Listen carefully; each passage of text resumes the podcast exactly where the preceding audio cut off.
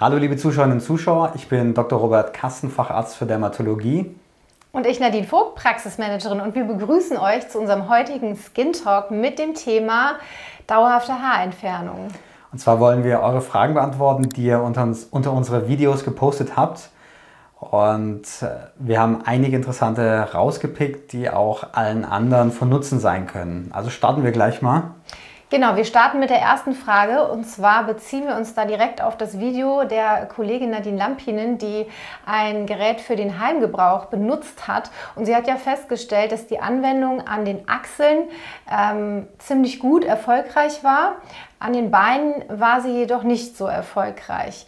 Ähm, worin liegt denn da der Unterschied? Warum kann das zum Beispiel sein? Im, in den Achseln wachsen die Haare deutlich schneller als an den Unterschenkeln. Und Deswegen braucht man dort auch mehr Sitzungen, um die Haare zu entfernen. Bei den äh, Heimanwendungen von IPL ist es auch so, dass die Haare nicht so stark geschädigt werden, dass man schon eine Reduktion des Haarwachstums bekommt oder erreichen kann, aber dass sie jetzt dauerhaft entfernt werden, das ist oft nicht der Fall. Beim Haarwachstum gibt es ja drei Phasen. Einmal die Wachstumsphase, Anagenphase, dann die Katagenphase, das ist die Übergangsphase zur dritten Phase der Telogenphase, wo dann die Haare auch ausfallen. Und das Heim-IPL macht, nach, wir, macht äh, nachgewiesenermaßen einen Übergang in die Übergangsphase, also in die Katagenphase. Und dadurch fangen die Haare dann an, in ihre Schlafphase überzugehen. Aber es ist nicht so, dass es dadurch jetzt zum verstärkten Ausfallen kommt, Allerdings gibt es auch etliche Studien, die eine gute Wirksamkeit dieser Methode belegt haben, vor allem wenn man es mit einer professionellen Epilation, also mit IPL oder mit Laser kombiniert. Ja, die Frage war von JP oder JP. Wir hoffen, die Frage ist beantwortet. Ähm, mit der nächsten Frage fasse ich so ein paar einzelne Fragen zusammen. Und zwar, vielleicht können Sie uns da erstmal den Unterschied zwischen ähm, Laser und IPL erklären. Ähm, die Frau Lampin hat ja ein IPL-Gerät benutzt. Und dann gibt es aber noch eine andere Laserform und nach der wurde auch explizit gefragt, äh, nach dem Diodenlaser. Also was ist der Unterschied zwischen diesen drei Laserformen? Also es gibt prinzipiell Laser und IPL. Oder IPL, da gibt es auch ein Synonym, das heißt BBL, das heißt Broadband Light und äh, IPL heißt Intense Pulse Light, das ist das gleiche.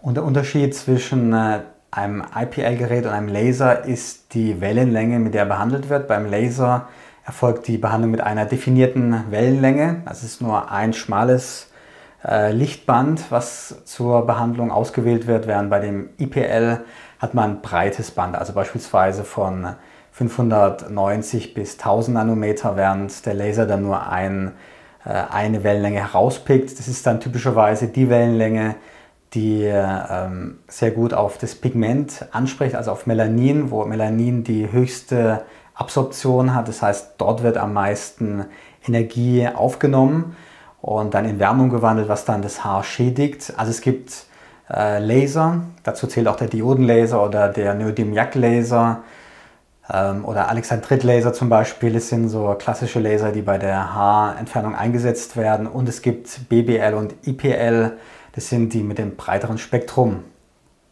Mhm. Und die nächste Frage, die ist von Manal Al-Refai. Ähm, er beschreibt, dass er ganz ähm, viele Pickelchen auch hat und dass die Haare auch so ein bisschen eingewachsen sind, ähm, also als dicker schwarzer Punkt zu erkennen sind, kann sich denn, also ist die Laserbehandlung da generell geeignet und kann sich auch so das Hautbild dadurch verbessern? In der Tat ist es so, dass die Laserhaarentfernung die Porigkeit der Haut verbessern kann, weil in der Pore sitzt das Haar drin und wenn das Haar dick ist, dann ist die Pore auch groß. Und schwarze Punkte, wenn es jetzt Mitesser sind, dann äh, wird es eher nicht besser durch eine Laserhaarentfernung oder EPL-Haarentfernung, aber wenn das dicke Haarpfropfe sind, dann ist es möglich, dass es auch dadurch besser wird. Ähm, Porigkeit kann durch diese Laser oder EPL in der Tat verbessert werden. Dann kam auch die Frage von wieder mehreren Abonnenten, wie man denn die Haut auf die Behandlung vorbereiten kann. Ähm, es wird auch gefragt, warum man nicht zupfen sollte, sondern die Haut rasieren sollte. Ja, das ist eine ganz wichtige Frage, denn wenn man die Haare auszupft, dann ist ja kein Haar mehr, was die Energie in die Tiefe leiten kann. Wir brauchen das Haar als Antenne, was die äh, Laser- oder EPL-Wellenlängen aufnimmt und dann in Wärme umwandelt. Und dieses Haar leitet dann die Wärme an die Zellen weiter, die die Haare bilden. Und wir brauchen natürlich das Haar, damit überhaupt Wärme dann an diese Haarbildungszellen, an die Stammzellen des Haares gelangen kann. Deswegen sollte man die Haare nicht zupfen. Rasieren sollte man sie so ein bis zwei Tage vorher, dass noch so ein ganz kleiner äh, Haarrest über die Haut rübersteht. Warum sollte man rasieren? Weil wenn man die Haare nicht rasiert und sie dann auf die Haut drückt, dann leiten die Haare die Energie auch auf die Hautoberfläche weiter und dann kann es zu Verbrennungen kommen. Also das ist nicht gut. Ansonsten äh, sollte man äh, möglichst die Sonne meiden als Vorbereitung, denn je heller die Haut ist, desto höher können wir mit Energie gehen. Ähm, ideal sind Haare, die dick sind und dunkel sind und eine Haut, die sehr hell ist, also quasi wie Schneewittchen-Typus. Äh, denn äh, dann kann man viel Energie verwenden und äh, weil die Haut nicht mitreagiert, die sonst auch die Laser- oder Lichtenergie vom EPL aufnehmen würde und alles in die Tiefe weitergeleitet wird zu den Haaren und somit zu den Stammzellen.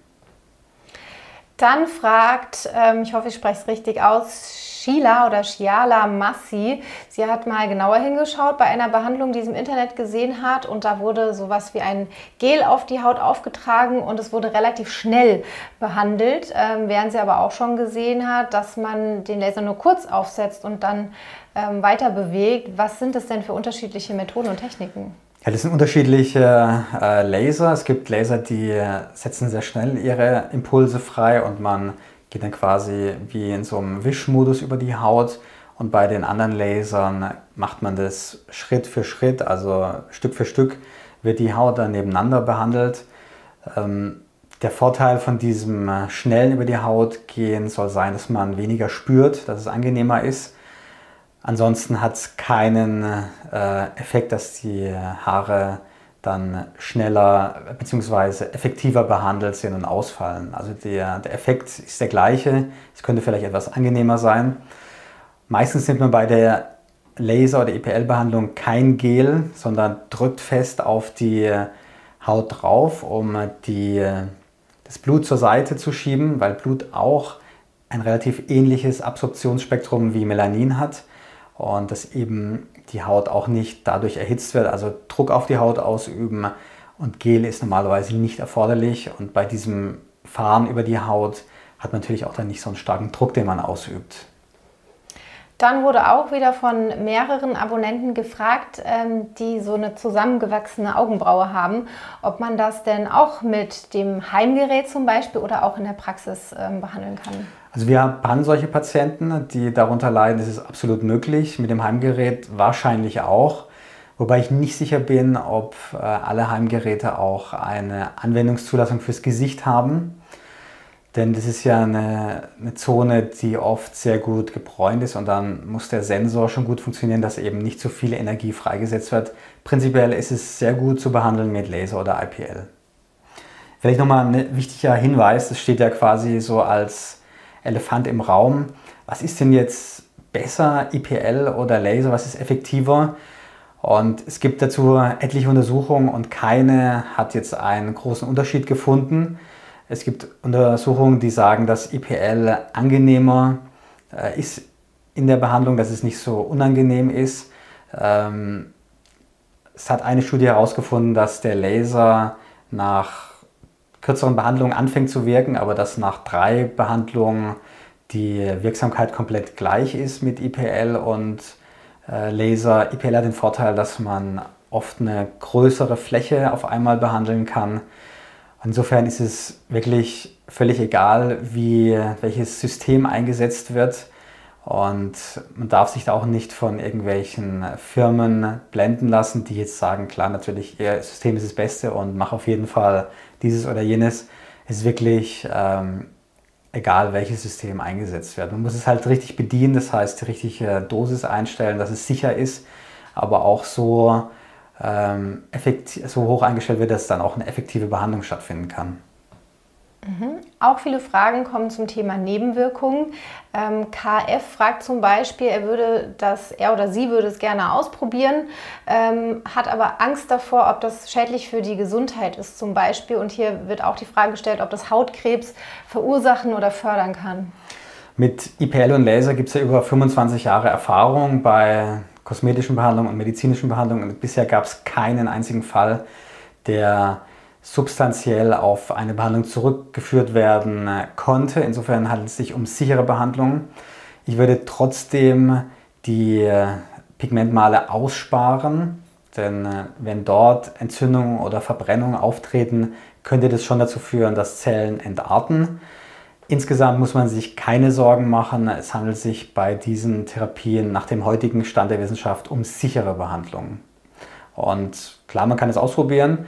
Die äh, Heimanwendung IPL ist eine gute Unterstützung, wenn man die Haare dauerhaft loswerden will, wenn man es zusammen mit einer professionellen ähm, Epilation, also Laser oder IPL kombiniert. Wenn es einem nur darum geht, dass man nicht mehr rasieren möchte und es auch sich nicht daran stört, dass man immer wieder die äh, Heimanwendung durchführt, dann kann man auch das als einzige Methode anwenden. Es gibt aber auch Untersuchungen, die haben gezeigt, dass die Heimanwendung zu einer vollständigen, ähm, zum vollständigen Loswerden dieser Haare führen kann. Also alles ist möglich und ähm, ich würde es einfach ausprobieren. Wenn man damit gut zurechtkommt, dann einfach dabei bleiben. Ja, noch eine letzte Frage. Dann habt ihr natürlich noch die Möglichkeit, uns wieder weitere Fragen zu stellen. Ähm, ist es denn möglich, dass äh, eine Laserbehandlung einen Herpes auslöst, einen Herpes simplex? Und wenn ja, warum? Das ist in der Tat möglich, denn die Herpesviren, die schlummern ja in der Haut und wenn jetzt ein Reiz auftritt oder eine Behandlung oder irgendwas passiert, was örtlich das Immunsystem abdämpft, dann können sich diese Herpesviren vermehren und dann an die Hautoberfläche kommen und dann die Herpesbläschen verursachen. Also es ist absolut möglich, dass nach einer Laserbehandlung ein Herpes auftritt. Ähm, den behandelt man dann natürlich möglichst frühzeitig, damit keine Narben entstehen. Eine Frage möchte ich doch noch einbringen. Kann man denn auch die Laserbehandlung beim Dermatologen mit der Heimbehandlung auch kombinieren oder ist es nicht zu empfehlen? Genau, das ist sogar eine sehr gute Methode, dass man die starke Behandlung beim Dermatologen macht und die Heimanwendung zur Unterstützung fortführt. Das passt absolut zusammen und ist eine gute Kombination. Das ist ja dann nochmal ein super Tipp zum Ende hin. Gibt es noch was, was Sie den ähm, Zuschauern mit auf den Weg geben möchten? Es gibt ja super viele äh, Anbieter, die die äh, Epilation, Laserepilation oder IPL-Epilation anbieten. Und es ist auch so, dass das neue Gesetz nicht das verboten hat, dass das auch in Kosmetikstudios erfolgt. Ähm, ich kann nur sagen, es ist gut, wenn man sich auf sein Gefühl verlässt und schaut, ob man ein gutes Gefühl in dieser Institution hat, wo man sich behandeln lässt. Und ähm, damit man möglichst wenig Nebenwirkungen hat. Auch beim Dermatologen können Nebenwirkungen auftreten, aber hier ist zumindest dann die Nachbehandlung gesichert und wir wissen genau, was zu tun ist, um größere Schäden äh, zu vermeiden. Ja, super. Vielen, vielen Dank auch für eure Aufmerksamkeit. Wir verabschieden uns. Viele Grüße aus Mainz und wir freuen uns auf eure Fragen hier unter diesem Video. Ciao. Ciao, bis zum nächsten Mal.